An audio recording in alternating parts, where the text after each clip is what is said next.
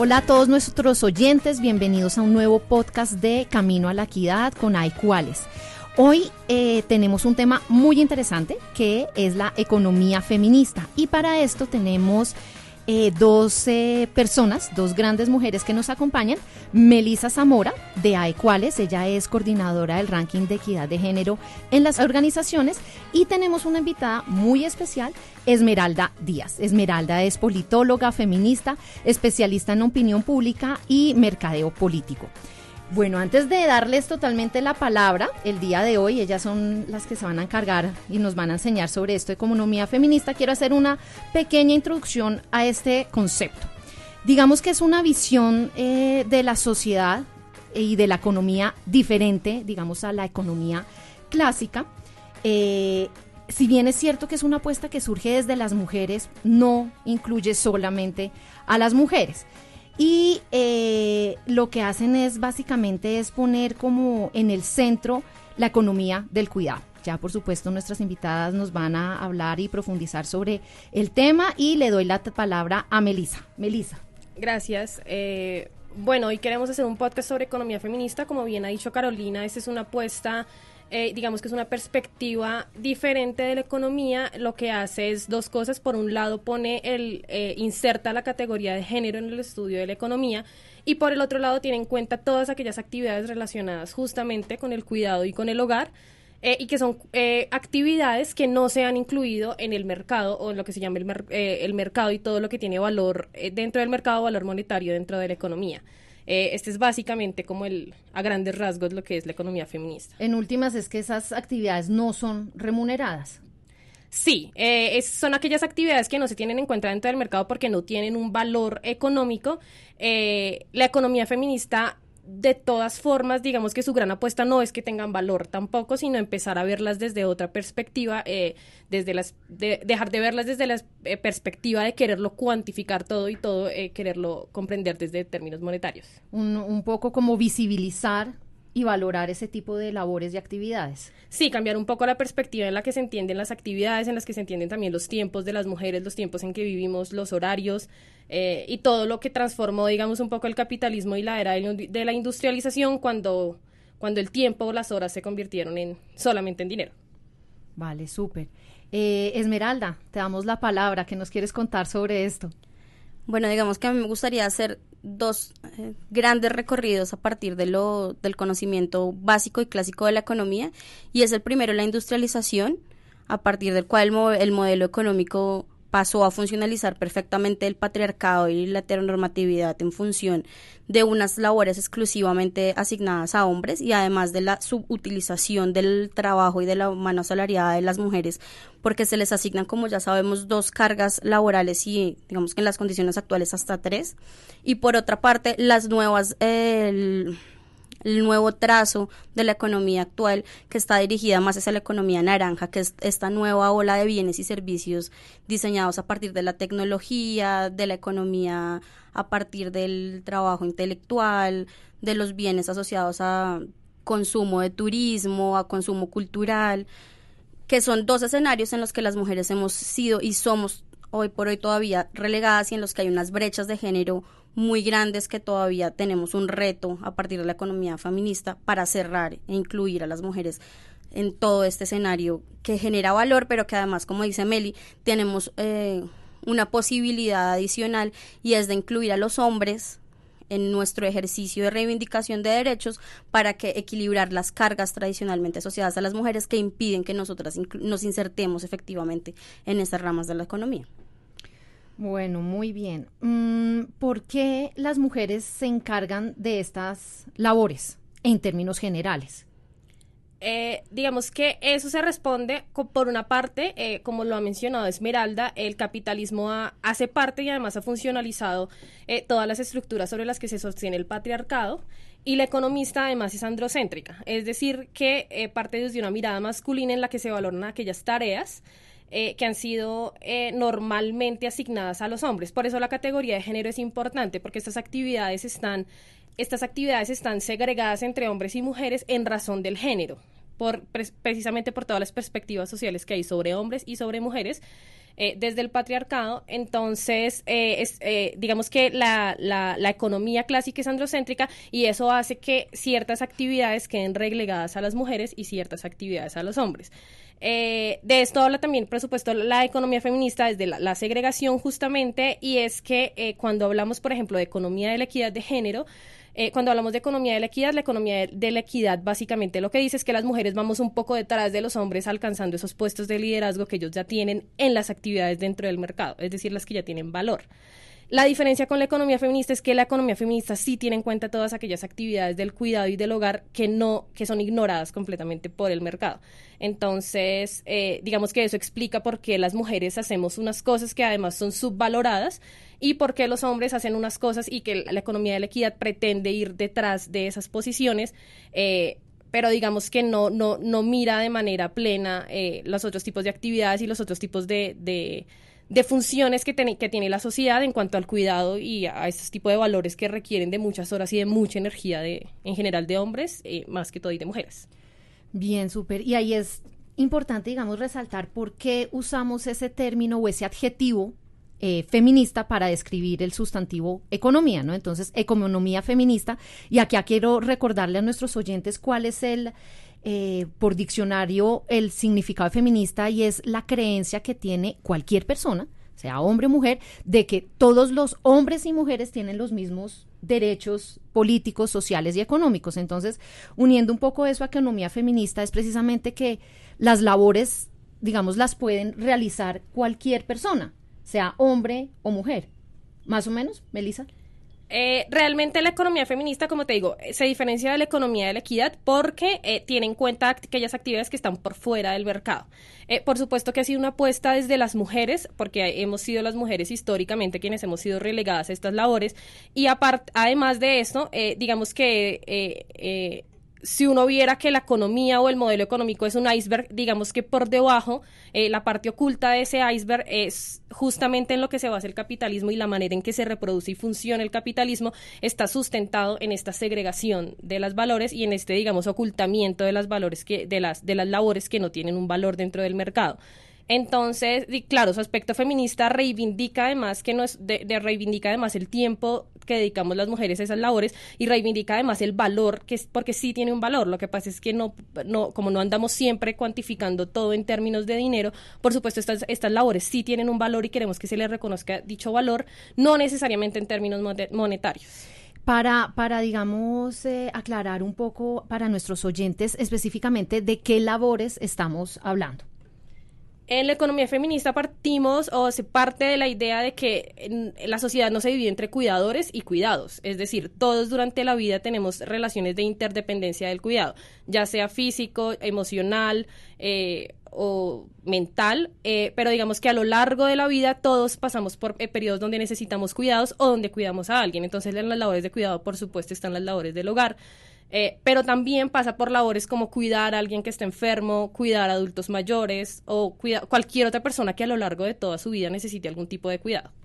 Claro, perdón, sí, no, dale, Esmeralda. Me gustaría hacer un llamado de atención en que ese ocultamiento de esas labores tradicionalmente asignadas a las mujeres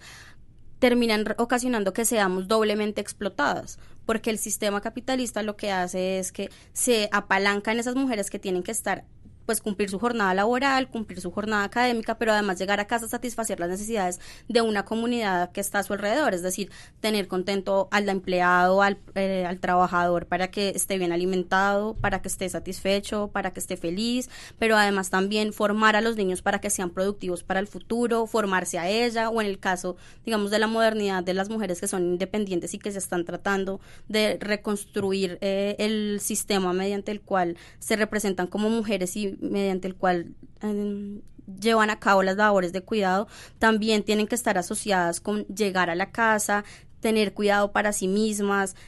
digamos que generan todo un sistema de valor que no está en la superficie de la sociedad, pero que soporta todo el sistema capitalista. Exacto, exacto. Ese es uno de los puntos, ¿no? Digamos como el, son fundamentales precisamente para que la, la economía funcione. Son esenciales y ese es, ese es el punto, ¿no? Sí, precisamente las mujeres lo que hacemos o tradicionalmente lo que hemos se nos ha asignado a hacer es el, trabajo en casa, la segunda jornada inicialmente, para que nosotras tengamos en nuestras, en nuestras manos la responsabilidad de tener tranquilos y contentos a todos esos miembros que solemos llamar productivos. Entonces, incluso a nosotras mismas, porque nosotras no podemos descansar mal, porque si no, no somos productivas en el trabajo, tenemos que cocinar bien, porque si no, no estamos bien alimentadas y tampoco somos productivas. Digamos que ahí, en torno a esa economía, hay una cantidad de redes que se tejen alrededor de cada trabajador y de cada puesto de trabajo que terminan recayendo a las mujeres que no son reconocidas, que no son apropiadas y que además no son valoradas ni son remuneradas. Claro. Entiendo. Bueno, eh, Esmeralda, no sé si tú nos puedas hablar un poco del origen de la economía feminista, en, en qué región se dio, qué personas fueron precursoras en eso, Melissa. Eh, bien, la economía feminista eh, hace parte, por supuesto, de la economía. Digamos que las autoras que más lo han impulsado son economistas dedicadas, por supuesto, a los estudios de género. Eh, está Marilyn Whiting, la autora de la, Si las mujeres contaran, que es como un libro, es como, digamos, la base un poco académica del estudio. Eh, está también Nancy Fraber. Eh, digamos que ellas han sido economistas, justamente, también han sido activistas políticas, y, eh, pero han, estudiado este tema desde la, desde, desde la disciplina de la economía. Eh, más tarde digamos que se insertaron un poco en los temas de género. Eh, la disciplina tiene un origen más que todo norteamericano, eh, la mayoría de autoras consagradas son norteamericanas, pero hay una autora que em, digamos que es muy conocida y además es como quien ha hecho la apuesta un poco más agresiva también sobre el tema y es Cristina Carrasco, ella es española y es profesora de la Universidad de de Barcelona, eh, ella hace la apuesta más crítica, sobre todo porque, eh, por supuesto, que la economía feminista, digamos que no se alinea con la economía clásica, pero tampoco se alinea con perspectivas marxistas o, o keynesianas, sino que va un poco más allá. Entonces, ella es bastante radical y es muy, muy crítica, no solo con la economía clásica, sino también con la, perspectiva, por ejemplo, de la economía marxista o keynesiana, que se sigue manteniendo eh, en el patriarcado. Entonces, eh, eh, Cristina Carrasco es, digamos que la autora, y si ustedes quieren leer un poco en español sobre el tema, ella ha conseguido entrevistas para el diario El País y otros medios.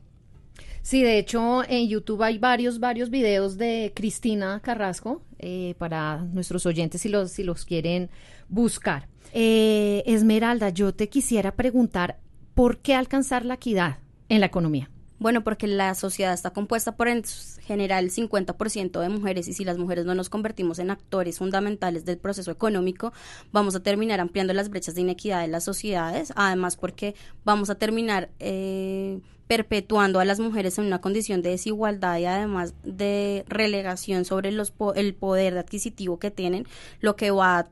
es un ciclo, como la economía, lo que conlleva que no se produzca, lo que conlleva que no se consuma y a estancar a las sociedades y principalmente a las sociedades en vía de desarrollo como la nuestra. Empoderar a las mujeres no es solamente el reconocimiento a un sector de la sociedad ampliamente segregado y discriminado tradicionalmente, sino que es una apuesta a la productividad, es una apuesta al fortalecimiento económico de las sociedades, es una apuesta por el crecimiento y el empoderamiento tanto de las mujeres como de las sociedades en un sistema económico que cada vez requiere mujeres y personas más calificadas eh, en condiciones mucho mejores para tanto sociales como armónicas como educativas es decir empoderar a las mujeres empoderar a las sociedades para convertir en convertirlas en escenarios de igualdad y convertir eh, también en escenarios de productividad que garantice la sostenibilidad de las regiones y de las sociedades. Bien, eh, ahí podríamos hablar algo sobre precisamente de, lo que hablaste al principio de la economía naranja. ¿O cómo llevamos precisamente esto hacia esa, esa economía naranja? Bueno, digamos que me gustaría resaltar que es importante atacar desde la economía los cambios culturales y hacer un esfuerzo articulado desde todos los sectores para que las tareas y el trabajo asociado normalmente a las mujeres sea compartido por todos los niveles de la sociedad, es decir, no solamente por las mujeres jóvenes que están en, eh, digamos, en edad productiva y en edad fértil, sino que además se lleven a cabo por los hombres y no solamente por los hombres jóvenes, sino también por los hombres maduros, que son otra parte de la sociedad que está tradicionalmente segregada y pues ni hablar de las mujeres maduras y de las mujeres de tercera edad que son aún más relegadas. Digamos, me gustaría poner el ejemplo de las licencias de maternidad en los países en vía de desarrollo. En Colombia las mujeres tenemos 16 semanas de licencia de maternidad y los hombres tienen solamente dos. Y no solamente tienen menos en porcentaje, sino que además tienen que disfrutarlas a la par que las mujeres. Lo que hace, por para el caso de este ejemplo, que haya una labor muy desigual porque quien se relaciona inicialmente con los hijos o que se relaciona inicialmente con las tareas de cuidado asociadas a la primera infancia son las mujeres, quienes continúan con esa carga de ahí en adelante. Vemos que una de las apuestas de la economía feminista es asegurarse de que los hombres eh, conserven y se comprometan con asumir las responsabilidades de cuidado que tienen, porque no se trata de pedirles un favor o de pedirles ayuda o apoyo a las actividades que realizamos en torno al cuidado, sino de que asuman las responsabilidades que les son propias como Totalmente de acuerdo, claro, ¿no? Eh, un hijo se necesitan dos para traerlo al mundo y no solo la mujer sino el hombre también. Y lo que tú dices es muy importante, no es un favor, digamos, es la responsabilidad también de ellos de hacer parte de todas esas esas labores. Sí, claro, el reconocimiento de los derechos viene aunado a las responsabilidades. Y eso lo quiero enlazar un poco con la economía naranja, y es porque, digamos que en la actualidad, todos los desarrollos tecnológicos que se han venido dando desde la industrialización por, tecnología, que ha sido los últimos 50 años, y la masificación de la tecnología, que ha sido otro de los grandes hitos que les ha, le ha permitido a la tercera hora del feminismo, digamos, acentuarse y hacer reclamos mucho más certeros en las sociedades, porque tenemos sociedades hiperconectadas, hiper eh, comunicadas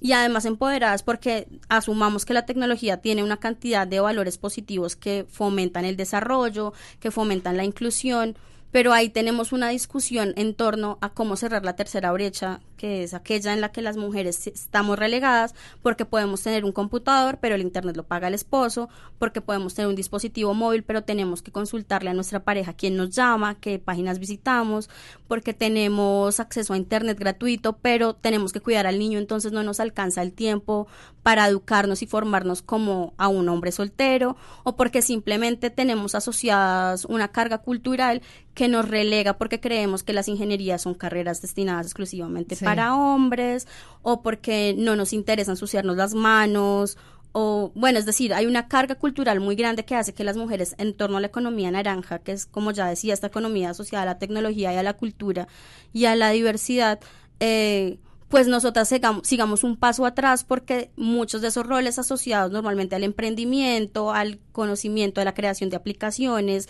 de nuevos contenidos, siguen teniendo una carga muy patriarcal porque son roles asociados a, las masculinidades. Correcto, vale, muchas gracias. Eh, vamos a, a mirar ahorita cuál es la importancia de la economía feminista en la academia y en el, en el mercado. Entonces, Melissa, si nos ilustras en la materia. Bueno, por parte de la academia es importante y digamos, eh, a quien mencionaba anteriormente, Cristina Carrasco, ella dice que ha hecho un esfuerzo, aunque en la Universidad de Barcelona cuentan, por ejemplo, con una materia sobre este tema dentro del pensum de economía, ella cree que es importante que esto sea transversal a las disciplinas académicas. ¿Por qué? Porque las disciplinas académicas o la economía, por ejemplo, es una disciplina muy eh, eh, resistente al cambio. Entonces, mientras la categoría de género no se toque, no es posible ver justamente esta parte oculta del iceberg que sostiene y que es fundamento eh, del sistema capitalista. Por eso es importante que eh, la categoría de género eh, se inserte dentro de la disciplina y sea transversal a toda, digamos, a toda la mirada que se le dé. Y ahí lo hablábamos eh, Melissa y yo en la preparación de este, de este podcast. Ahí puede ser aún más difícil lograr que eso entre, digamos, en los pensum en la, en la academia, ¿no? Porque podría llegar a ser más fácil que haya una asignatura como tal, porque digamos se puede asignar un profesor que esté interesado, que sea transversal, puede generar mayor resistencia en términos, porque son todos los profesores que tendrían que tenerlo, y un departamento como tal de una o una facultad que debería lograr hacerlo. Sí, esto se convierte entonces en una apuesta muy, muy personal también desde las mujeres, por ejemplo, que dictan clases en economía, que además sabemos que las mujeres tienen poca presencia en la academia, entonces esto lo, convierte en un asunto aún más complicado y porque sabemos que incluso actualmente la economía se, se enseña en la mayoría de universidades desde una perspectiva clásica, incluso han sido resistentes con otras visiones de la economía, como la economía ecologista u otro tipo de visiones que incluso ni siquiera tienen la variable de género y aún así siguen siendo, eh, digamos, relegadas dentro de la academia. Eh, Melissa, te voy a soltar una pregunta, no sé si, si la sepas, ¿sabes algo acá en Colombia? Si tenemos algún avance en alguna universidad, algo. Eh, digamos que en muchas universidades, incluso en ciencias humanas y en ciencias sociales, aún el tema de género sigue siendo una electiva o una optativa eh, y sigue siendo un tema muy relegado, por ejemplo, a ciertas carreras, a ciencias humanas, pero jamás llega, por ejemplo, a las, a las, a las facultades de ingeniería, por ejemplo, que es donde se educan, por ejemplo, ingenieros industriales o administradores de empresas. Entonces, eh, por supuesto que hay universidades que están haciendo esfuerzo, la Universidad Javeriana, la Universidad de los Andes, la Universidad Nacional, la Universidad de Antioquia también, eh, pero digamos que sí sigue siendo no una perspectiva transversal, sino sigue tratándose como una, un, un, tema aislado un poco de, los, de las otras disciplinas. Y muchas gracias. Eh, y en términos, digamos, de Estado, eh, de Colombia con el, ¿hay alguna, digamos, herramienta, iniciativa que nos lleve a valorar, digamos, esas labores que nos están teniendo en cuenta ahorita? Pues infortunadamente el tema de la agenda pública en Colombia está un poco relegado, especialmente con la coyuntura que tuvimos el año pasado después de la mal llamada ideología de género. Se quedó un poco satanizado en la agenda pública todo lo que tenga que ver con género. Cuando uno se acerca al Estado, lo primero que le dicen a uno, si uno intenta tomar el, el poner el tema o llevarlo a la mesa para algún asunto de discusión de política pública es que nosotras somos feministas, que somos histéricas, que lo que queremos es volver a todos los niños del país homosexuales y es un asunto que caló muy profundo en el conocimiento y en el imaginario nacional. Entonces, digamos que hay que volver a hacer todo un ejercicio de movilización cultural, de movilización de opinión pública en torno a reposicionar un tema que, como lo decía hace un momento, no se trata solamente del reconocimiento de los derechos de las mujeres. Digamos que si nos vamos a, vamos a hablar en términos de la economía clásica, si nosotros no excluimos al 50% de la población, vamos a terminar siendo en unos en tres generaciones sociedades increíblemente improductivas, sociedades relegadas en el marco de la economía internacional, porque gran parte de nuestra masa laboral está sumida en procesos que no generan valor, como la economía del cuidado, porque no le hemos reconocido el valor en la economía tradicional. Entonces, digamos que es una apuesta eh, que tenemos que realizar desde la sociedad civil y que tenemos que presionar a la institucionalización, hasta a la institucionalidad eh, y al sector público para que estos temas se posesionen no solamente como un asunto de reconocimiento de los derechos de una mal llamada minoría, sino que es un asunto de política pública que a la larga va a impactar en la calidad de vida de todos los colombianos. Y en la economía también. Y en la economía mixta. Correcto. Súper. Eh, en cuanto a ese tema, digamos que, como bien lo mencionaba Esmeralda, digamos que no hay eh, muchos esfuerzos, al menos como desde políticas públicas o programas que reconozcan esta parte. Eh, digamos que el único de, como intento un poco que se ha hecho, al menos de tener en cuenta este tipo de labores o los tiempos, no, no digamos de cuantificar y monetizar, pero sí tener en cuenta estos tiempos, son las encuestas de estadísticas vitales y las encuestas multipropósito del DANE. Eh, en estas encuestas se tiene en cuenta eh, dentro de las personas del hogar los tiempos que dedican al cuidado y a las labores pues propias de, del hogar. Y además el DANE también cuenta, si ustedes entran a la página, hay un simulador de labores del hogar, entonces uno puede entrar, eh, obviamente esto digamos ya si tiene que ver con cuantificar o monetizar, pero uno puede entrar y decir como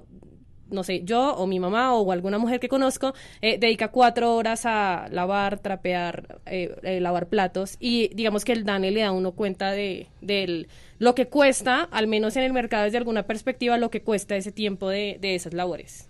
ahí me gustaría hacer un reconocimiento a la labor del DANE porque es de las pocas instituciones que ha hecho formalmente, incluido formalmente, la visión de género en todas y cada uno de los mm, instrumentos desde hace unos seis meses y tiene una oficina dedicada a incorporar la visión de género en todos los instrumentos de medición de la entidad, que esperemos sea una política a largo plazo que garantice al menos tener cifras confiables con perspectiva de género para el trabajo de la política pública en el país. Muy bien, eh, solo una pequeña aclaración para nuestros oyentes eh, extranjeros. El DANE es el Departamento Nacional de Estadística de Colombia, es el que manejamos acá en Colombia. Eh, bueno, pues muchas gracias. para cerrar muy rápidamente, yo quisiera cerrar como con un mensaje a nuestros oyentes, que se lleven muy brevemente en la cabeza el mensaje de la economía feminista. bueno, yo voy a decir algo muy breve y luego lo di la palabra un poco a Esmeralda. Eh, el mensaje es que como hombres y mujeres reconozcamos eh, que no todo lo que hacemos tiene un valor monetario y no tiene por qué tenerlo. No, no, no, no podemos seguir funcionando en esa lógica de tiempo, dinero, eh, sobre todo también porque pasamos por encima de los tiempos de la naturaleza. El capitalismo lo ha demostrado eh, con la explotación, digamos, de nuestros recursos naturales. querer siempre adelantar y forzar los tiempos de la naturaleza también y los tiempos humanos, justamente. Entonces, como eso, como entender que no, que no todo termina siendo dinero, que cuando yo termino haciendo alguna actividad con mi familia o cocinando con mi familia, no es como que en una hora haga 100 platos de comida y no, se, no todo se trata de ser, eh, de ser eficientes en el sentido monetario. Vale, muchas gracias, Melissa. Esmeralda.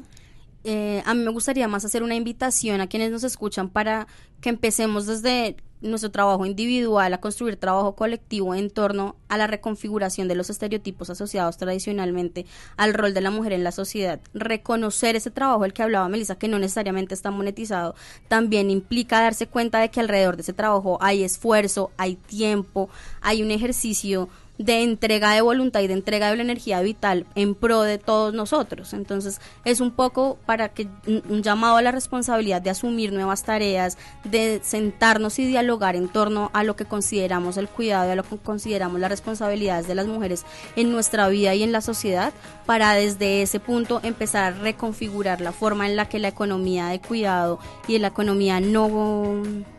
digamos, no reconocida monetariamente, contribuye a nuestro desarrollo como ciudadanos y además al desarrollo de nuestra sociedad. Esmeralda, muchísimas gracias, muchas gracias por este podcast de Economía Feminista. A nuestros oyentes, gracias por su tiempo y hasta una próxima oportunidad.